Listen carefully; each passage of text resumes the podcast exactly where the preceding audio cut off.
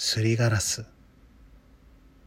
就職した後職場で友達になったやつから聞いた話。そいつすりガラスがトラウマらしい。会社の寮トイレ扉のちっちゃい窓がすりガラスだったんだがそいつがお金まで出すって言うから交換したくらい。飲み会の二次会でなんでそんなに嫌なのか聞いてみた。結構酔っ払ってるように見えたんだけどその話振ったら静かになって聞かない方がいいよなんて言うんだ。そんなこと言われたら逆に気になっちゃうよ。頼み込んで話してもらった。言ってたらしいとか表現がややこしくなるから聞いたまんま言うね。昔はテレビで怖い話いろいろやってただろ。本コアとか心霊系のやつ。病院で働いてる主人公の家に夜中患者のおばあさんが訪ねてくるやつがあったんだよ。入院してて自力で歩いてくるのなんて無理なはずなのになぜ？みたいなノリだよ。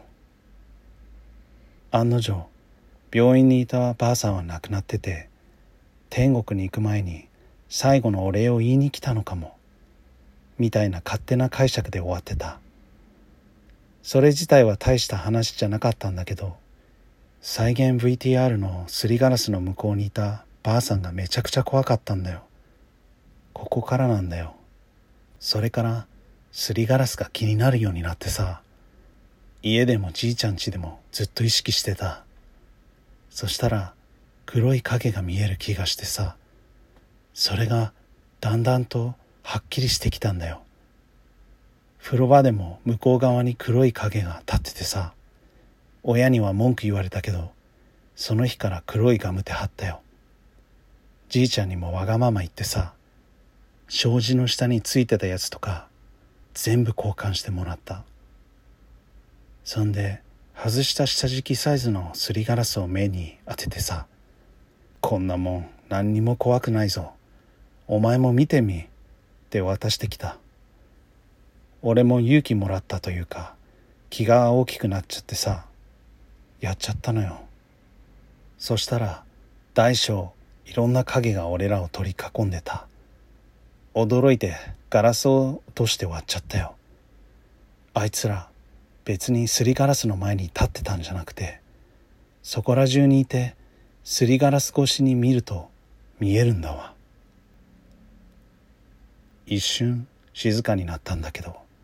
一緒に聞いてた先輩がよくできた話じゃねえか階段の才能あるよっていう声で空気が戻った。話終わるまで我慢してたんだけどその後すぐトイレに行った。そしたらトイレの小窓がすりガラス。意識するとダメみたい。俺にも何か見えた気がした。